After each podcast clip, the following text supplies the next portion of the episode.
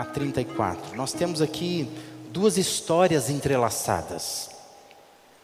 E por isso nós vamos ler essa porção até um pouco grande do texto para que a gente possa recordar, eu sei que você já conhece, mas recordar esse texto e essas histórias é, contidas nesse evangelho. Diz assim que tendo Jesus voltado no barco para o outro lado, afluiu para ele grande multidão, e ele estava junto do mar. Eis que se chegou a ele um dos principais da sinagoga, chamado Jairo, e vendo-o, prostrou-se a seus pés e insistentemente lhe suplicou: Minha filhinha está à morte, vem e impõe as mãos sobre ela, para que seja salva e viverá. Jesus foi com ele, grande multidão seguia, comprimindo. Aconteceu que certa mulher que havia 12 anos vinha sofrendo de uma hemorragia, e muito padecer a mão de vários médicos, tendo despendido tudo quanto possuía, sem contudo nada aproveitar, antes pelo contrário, indo a pior, tendo ouvido a fama de Jesus, vindo por trás dele, por entre a multidão, tocou-lhe a veste, porque dizia: Se eu apenas lhe tocar as vestes, ficarei curada. E logo se lhe estancou a hemorragia e sentiu no corpo estar curada do seu flagelo. Jesus, reconhecendo imediatamente que dele saíra poder, virando-se no meio da multidão, perguntou: Quem me tocou nas vestes? Responderam-lhe seus discípulos: Vês que a multidão te aperta e dizes: Quem me tocou? Ele, porém, olhava ao redor para ver quem fizera isto. Então a mulher, atemorizada e tremendo, côncia do que nela se operara, veio, prostrou-se diante dele e declarou-lhe toda a verdade. E ele lhe disse: Filha, a tua fé te salvou, vai-te em paz e fica livre do teu mal. Amém? Esse é mais um texto dos evangelhos aonde uma mulher tem um papel de projeção. Isso é curioso nos evangelhos, né? Numa cultura onde as mulheres eram oprimidas, eram tidas como é, uma classe inferior, vez por outra nós encontramos passagens aonde uma mulher é atendida, aonde uma mulher tem a atenção de Jesus. Eu quero recordar o que foi é, falado no último domingo a respeito dessas passagens dos evangelhos, é, dizendo que o que nós temos nos evangelhos representam uma parte da história de Jesus, não toda a história de Jesus, não é? O que nós temos de fato são registros é, impactantes, são a, a, a, aquelas coisas que aconteceram que quem conviveu com aquilo se sentiu impactado com aquilo que aconteceu. O que nós temos são registros que são instrutivos, não é? São fatos que, impactando pessoas, se tornaram instrução para elas mesmas primeiro. E por isso, então, ganham um poder de registro, porque se tornaram memoráveis, inesquecíveis. Não é? Quem ia esquecer uma história como essa, de uma mulher que encosta a mão na roupa de Jesus? E quando ela faz isso, ela fica livre do seu mal, não é? Nesse trecho, como eu disse, a descrição de duas necessidades. São duas histórias muito interessantes. Uma delas, uma das necessidades, é a filha de Jairo. É uma menina que tem 12 anos, ela está à beira da morte. A outra necessidade é de uma mulher uma mulher que a menstruação dela não para há 12 anos. Uma mulher que tem um fluxo de sangue e ela convive com essa hemorragia interminável. Não cessa de jeito nenhum. Curiosamente, o tempo que ela está sofrendo é o tempo da idade da menina, não é? É impossível a gente não notar é, algumas semelhanças ou contrastes também entre esses dois casos. É curioso pensar que o Jairo é um dos principais da sinagoga. Quem vem pedir ajuda para a filha é gente grande. Dentro da cultura da religião judaica, é um dos principais. É alguém de projeção social e religiosa. Ela não é ninguém. Não é ninguém.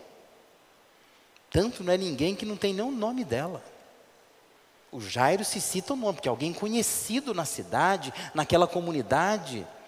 Ela é uma mulher, uma mulher qualquer, anônima, né? Jairo é um líder religioso, portanto, é alguém envolvido com a religião. Ela é excluída da religião. Porque ela, na condição que ela estava, ela não podia participar dessas coisas. Se você ler Levítico capítulo 15, versículos 25 a 33, existem prescrições a respeito disso. Uma mulher que estivesse menstruada não poderia entrar no local sagrado de jeito algum. Percebe o contraste? Ele pode é, praticar a sua religião, ela não pode. Outra coisa interessante é que Jairo, pela, pela posição que ele ocupava, ele devia ter posses. Ele era rico. Ele tem condição, ele tem recursos. Ela, por sua vez, diz o texto, que ela perdeu tudo que ela tinha para buscar a saúde dela de volta. Ele tem, ela não tem, né? Há uma guerra de, de posses aqui.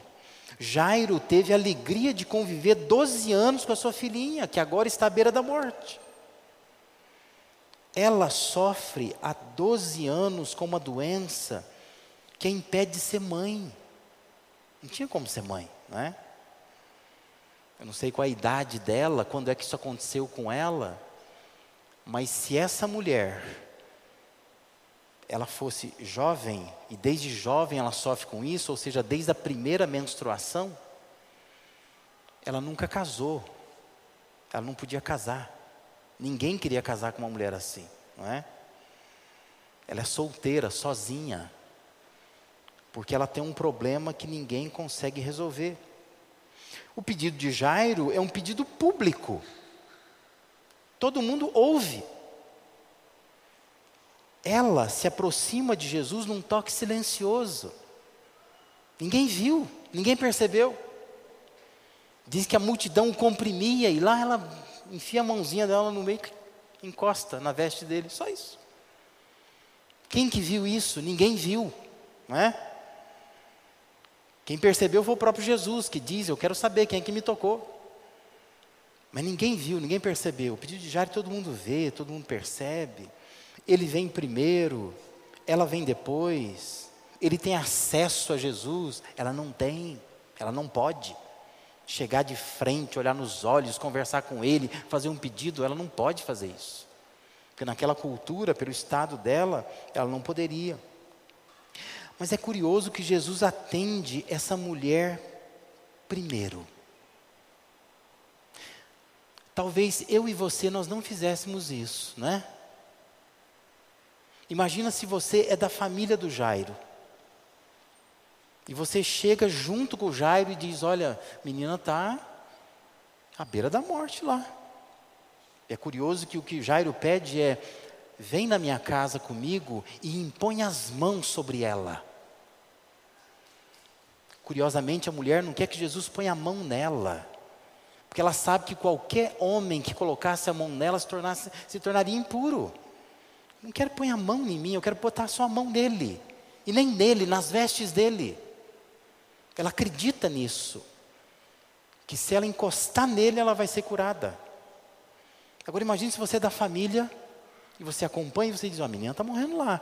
Aí você que chega primeiro, você conseguiu né, uma, uma audiência ali com, com Jesus, né, e, e conseguiu falar com ele, e ele começa a se deslocar em direção à sua casa, né, a casa da família, Aí no meio do caminho, Jesus para, dizendo que, opa, tem uma mulher que me tocou. Talvez a nossa reação fosse assim, ó, Peraí, primeiro vamos resolver o negócio lá, depois você resolve o negócio de quem tocou, quem não tocou, não sei o quê. Vamos pedir as câmeras do bairro aqui, né? Saber se tem alguma imagem.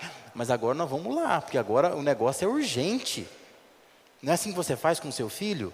Quando você chega no hospital e você percebe aquela má vontade, às vezes, de alguém lá no atendimento, você começa a dar um piti, não é isso? Está morrendo a menina. Não é isso que você faz? Mas, curiosamente, Jesus inverte as coisas. A filha de Jairo é uma criança à beira da morte. E ela acabou morrendo mesmo. Essa mulher, aparentemente, não está numa condição letal, concorda comigo? Quem está com a menstruação que não para há 12 anos, ficar mais 10 minutos, mais 12 minutos, mais uma hora, mais 12 dias, não tem problema. Não é nada assim que está pela hora da morte. A menina está de fato pela hora da morte. Tanto é que Jesus, quando chega lá, ela já morreu. Talvez eu e você nós não faríamos isto. Sabe por quê?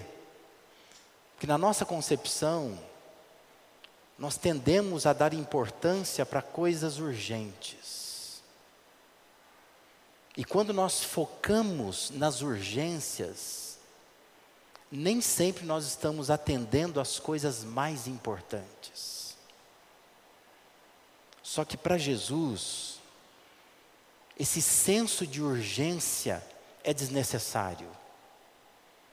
Ele entende que o caso da mulher é mais importante. Não é urgente, mas é mais importante. O caso da menina é urgente, mas é menos importante. Se ela morrer, eu ressuscito, né? Eu resolvo isso. Mas o drama dessa mulher é muito importante. Até importante de uma forma pedagógica, didática, para poder ensinar os seus discípulos o que ele gostaria de fazer com aquela mulher, chamar a atenção para a fé que essa mulher esboça. Então a pergunta é: o que, que Jesus viu naquela mulher para atendê-la primeiro. Entendendo que Jesus queria aqui ensinar que nem sempre o urgente deve ir antes do importante. Né? Pode ser urgente, mas não é importante. Ele coloca o importante antes do urgente. Por que, que ele faz isso? Por que, que ele atende aquela mulher primeiro? O que, que ele viu naquela situação? Em primeiro lugar, Jesus viu o sofrimento. Era uma mulher em sofrimento. Jesus tem esse diagnóstico, né? Ele sabe ler um sofrimento quando ele é intenso e prolongado. Versículo 25 diz que aconteceu que certa mulher que havia 12 anos, o texto diz, vinha sofrendo de uma hemorragia. Não é que essa mulher, 12 anos, tem uma hemorragia. Não. Quem escreve diz que ela vem sofrendo com essa hemorragia. Ela sofre com isso. Não é uma coisa só que ela, que ela tem, mas é uma coisa que ela sofre, causa sofrimento nela, angústia nela. E Jesus percebe isso.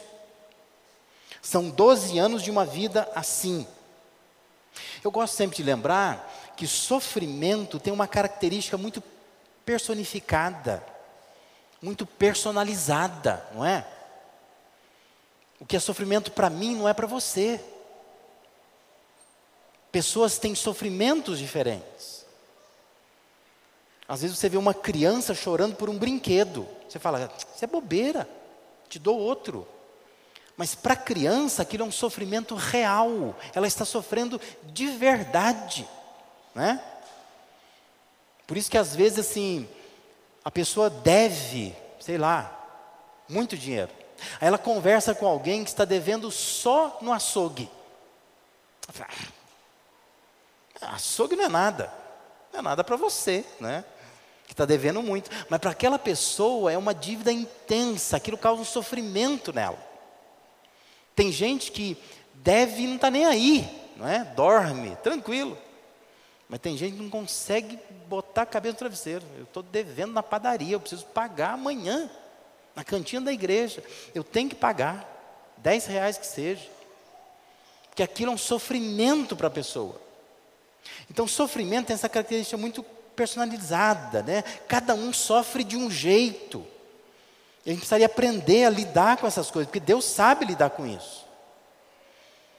Além de ser algo que se arrastava por 12 anos, aquele sofrimento de uma hemorragia que não se estanca era muito forte para aquela mulher por algumas razões. Porque destruía os sonhos dela, por exemplo. Nenhuma mulher fica grávida, menstruada, não é? Isso não existe. Porque a menstruação significa que o útero não está preparado para uma gravidez. Ela não pode ser mãe, destrói os sonhos dela. Entenda que naquela cultura é muito mais importante do que para a nossa. Porque para eles lá, uma mulher estéril, que não pode ser mãe, não pode ter um filho, é uma catástrofe. A mulher vive triste o tempo todo. Leia-se alguns textos do Antigo Testamento para ver como que uma mulher se sentia triste quando ela não tinha um filho. Não é o nosso caso, não é? Hoje nós convivemos muito bem com isso, mas naquela cultura não. Esgotava os recursos dela. Versículo 26 vai dizer isso: que ela padeceu na mão de vários médicos, ela despendeu tudo quanto possuía, ela está mais pobre. E não resolve isso. Ela já seguiu receitas, é, é, ela já seguiu dicas, ela já foi em médicos, ela já trocou de médico, ela, né, se fosse nosso tempo, fez exames novos, pesquisou na internet, foi para o exterior. Mas o texto diz que nada do que ela faz resolve, isso vai esgotando as forças dela e suga os recursos dela e trazia sobre ela uma discriminação, porque ela era mal vista, né? Vários textos do Antigo Testamento mostram isto. Uma mulher que estivesse no período menstrual, isso se arrastava um pouco mais, qualquer coisa que ela tocasse era considerado imundo. Essa mulher devia viver isolada. Isso era quase que comparado à lepra. Ela não podia abraçar ninguém. Ela não podia ter contato humano. Doze anos vivendo assim. Ela não pode entrar no templo. Ela não pode ter contato com familiares, porque ela contamina esses familiares. Doze anos vivendo dessa forma. Imagina a autoestima dessa mulher, está lá embaixo, está no chão. Talvez quem olhasse dissesse assim, ah, essa mulher aí a gente sabe quem é, né? Talvez soubesse o nome dela, tudo, né? Mas ela é, é uma coitada, né? Problema aí que médico nenhum resolve. Mas Jesus olha para aquela mulher e pensa, ela sofre muito. Doze anos sofrendo e eu vou deixar de atender uma criança nesse momento, que ele vai atender depois, nesse momento. Porque para mim, embora a criança seja urgente, o mais importante é cuidar dessa mulher. Eu fico pensando se a gente tem essa capacidade de perceber o quanto alguém está sofrendo. Se a gente tem essa sensibilidade que Jesus tinha de parar de correr atrás de coisas urgentes e dar atenção para coisas importantes. Se nós somos capazes de parar, às vezes, uma caminhada nossa para atender uma coisa importante, para olhar para alguém que está sofrendo e aquilo é importante, uma criança que seja. Por outro lado, eu fico pensando assim que Deus sabe o quanto nós sofremos. Talvez quem está convivendo com você nem ache que isso é importante, despreza o sofrimento, acha que você reclama demais. Mas Deus sabe o seu sofrimento. Deus sabe o que está abrigado lá dentro da sua alma. Deus considera o seu sofrimento uma coisa séria. Entenda isso. Ele olha para você quando você tenta tocá-lo. Quando você tenta se aproximar dele porque está sofrendo. Ele é capaz de parar e olhar para você. Por mais que ninguém pare, que ninguém está nem aí. Mas entenda, sai dessa noite aqui entendendo. Deus é capaz de entender o nosso sofrimento. Amém? Seja ele qual for, do tamanho que for. Dor é dor. E a dor dói em quem está sofrendo com a dor. Para o outro, às vezes não é nada. Mas você sabe qual a dor que você tem. Mas eu quero que você saia encorajado aqui nesta noite, sabendo que Deus também sabe. Ele sabe o quanto dói para você conviver com isso há 12 anos, 10 anos, 20 anos, uma vida inteira. Por isso que Ele é capaz de parar e te atender. Se você se aproximar pela fé de Jesus hoje, Ele vai parar e Ele vai entender que a sua questão é importante. Talvez não seja urgente, mas é importante, que Ele consegue discernir isso. Em segundo lugar, o que Jesus viu mais naquela mulher? Ele viu a perseverança daquela mulher. Era uma mulher que não se deixou vencer pela dor. Versículo 26 diz que ela padecera a mão de vários médicos, tendo despendido tudo quanto possuía, sem contudo nada aproveitar. Marcos diz que ela vinha piorando. As soluções que ela estava buscando não estava resolvendo. Diz que o Talmud, sabe que o Talmud é, é, é um documento que, na verdade, o Talmud, oficialmente, ele surge depois desse episódio né, que aconteceu aqui, não é? Mas o Talmud é, é uma junção é, de documentos judaicos, né? A chamada Mishnah e a Gemara, que são é, as tradições orais né, dos judeus, interpretações da lei de Moisés, é, concentradas de forma prática em dois documentos que formam o Talmud. Mas, como são tradições muito antigas, é curioso quando você lê no Talmud, o Talmud dá 11 soluções para hemorragia. É interessante, né? Lá tem 11 soluções para a hemorragia de uma mulher. É provável que essa mulher já houvesse buscado todas elas. Tentado essas 11 soluções, porque isso era uma tradição judaica. Eles conheciam essas receitas para resolver problemas de hemorragia. Nada resolveu. Ela procurou, diz o texto, todos os médicos possíveis. Ela gastou tudo o que ela tinha. Ela foi no mais bambambam. Bam, bam. Ela seguiu todas as orientações da medicina. E diz que nada resolvia. Ou seja, ela era uma mulher batalhadora, incansável. E agora, quando ela está ali, é mais uma tentativa dela. E Jesus sabe disso. Jesus sabe que essa mulher vindo no meio da multidão, enfiando o braço dela, talvez no meio do corpo, dos corpos dos homens, né, das mulheres que estavam ali, para tocar na veste de Jesus, esse esforço que ela faz, faz parte de uma rotina de perseverança. É mais uma tentativa. Ela está se arriscando mais uma vez. Por isso Jesus para. Ele sabe na sua soberania quem é essa mulher. Ele sabe que ela tem tentado, ela tem buscado. Não, não é uma pessoa que está em casa, né, passiva, não busquei ajuda nenhuma, não fui médico, não fiz exame, não acredito em nada disso, mas fiquei sabendo que tem um grande pregador na cidade, né, e diz que ele faz milagre. Então eu vou lá porque eu acredito que ele vai fazer um milagre em mim. Não, não é uma pessoa assim. É uma pessoa que já, tentou todos os recursos humanos, naturais. De tudo ela tentou. Ela fez o que ela podia. Ela vem perseverando nisto. Só que agora ela conhece a fama de Jesus.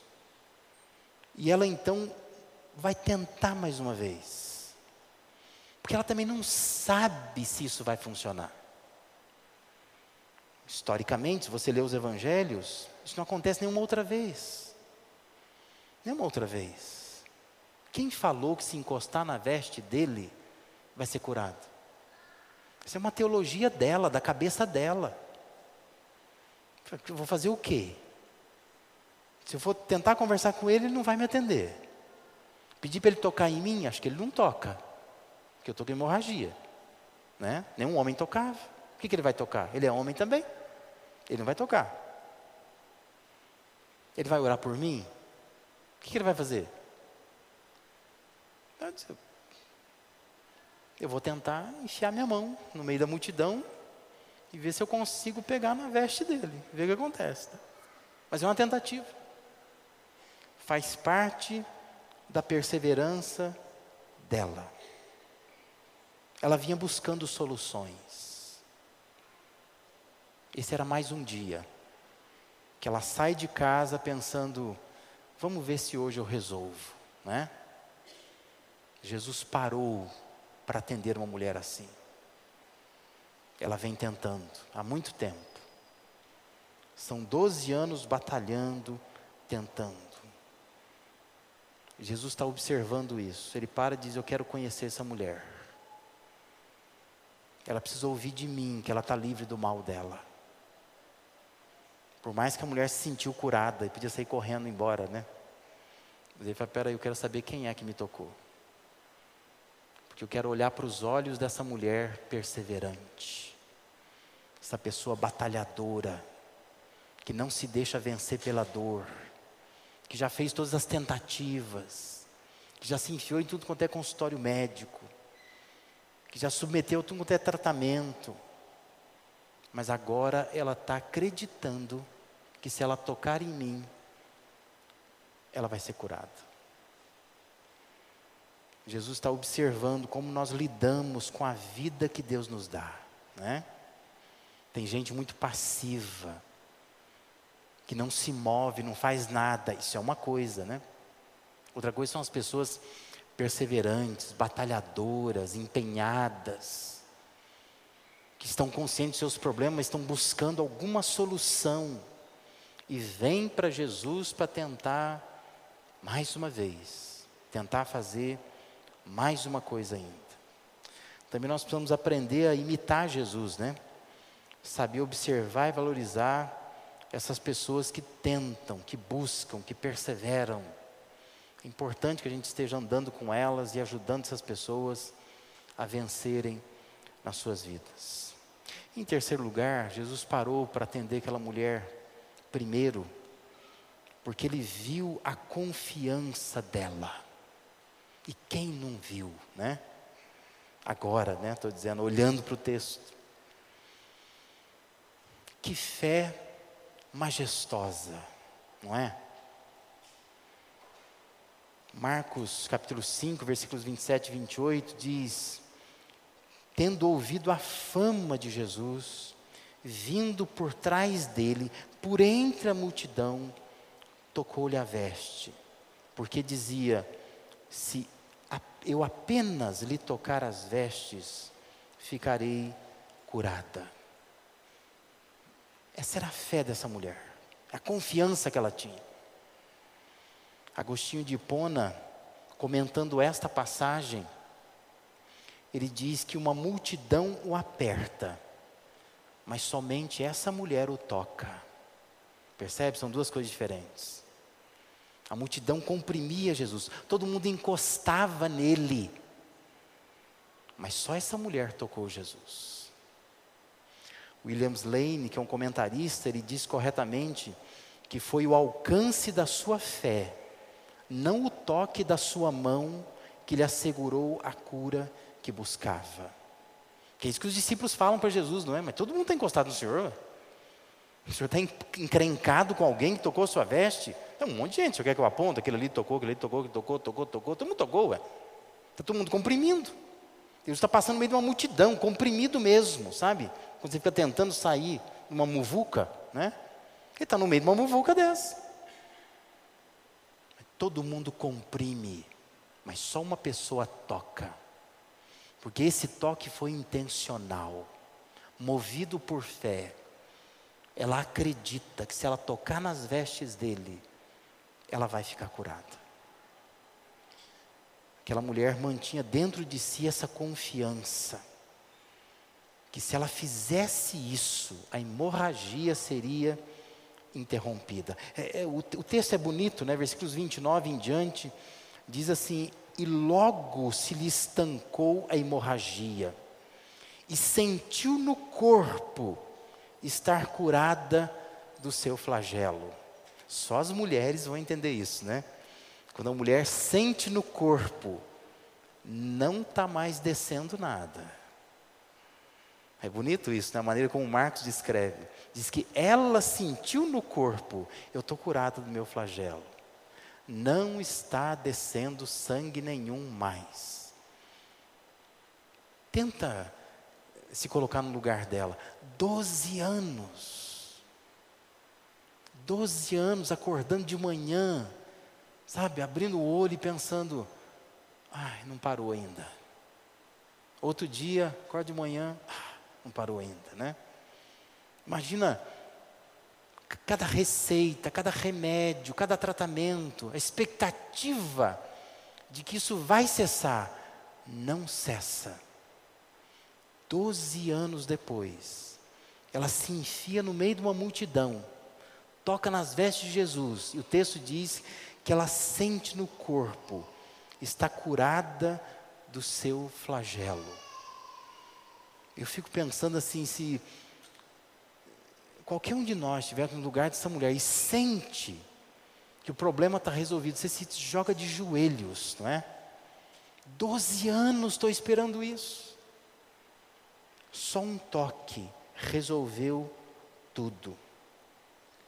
O texto prossegue dizendo que Jesus, reconhecendo imediatamente que dele saíra poder, virando-se no meio da multidão, perguntou: Quem tocou nas vestes? Os discípulos respondem: O senhor está vendo que a multidão te aperta, o senhor está perguntando quem me tocou. Ele, porém, olhava ao redor para ver quem fizera isto. Imagina a cena, eles olhando, dizendo: Não, mas alguém me tocou diferente aqui, né? Não estou falando de, de, compressão, né, de estar de, de tá tumultuado, um momento aqui, não, estou dizendo de um toque diferente. E ele insiste nisso. O verso 33 diz: Então a mulher atemorizada, tremendo, côncia do que nela se operara, veio, se joga de joelhos diante dele e declara toda a verdade. Ela diz: Sou eu que encostei a mão no Senhor. Por que, que ela chega atemorizada e tremendo? Porque é aquela sensação assim de que eu fiz uma besteira eu não podia ter feito isso. Ele vai me dar uma bronca, mas de todo tamanho. Porque Jesus era considerado popularmente um rabino. Tocar um homem, uma mulher menstruada, era algo assim que contaminava o homem. Tocar um rabino é um desrespeito sem precedentes. E ela vai tremendo, se joga de joelho e fala: Senhor, qualquer coisa eu digo: olha, resolveu o problema. O Senhor me dá a bronca, mas resolveu o problema. E olha o que ela ouve de Jesus. Ele diz assim: Filha, a tua fé te salvou, vai-te em paz, fica livre do teu mal. Ela não só sentiu no corpo, mas agora ela ouve dele dizendo: Vai embora, você está livre do mal que estava sobre você. Eu sempre gosto de olhar para músicas, né?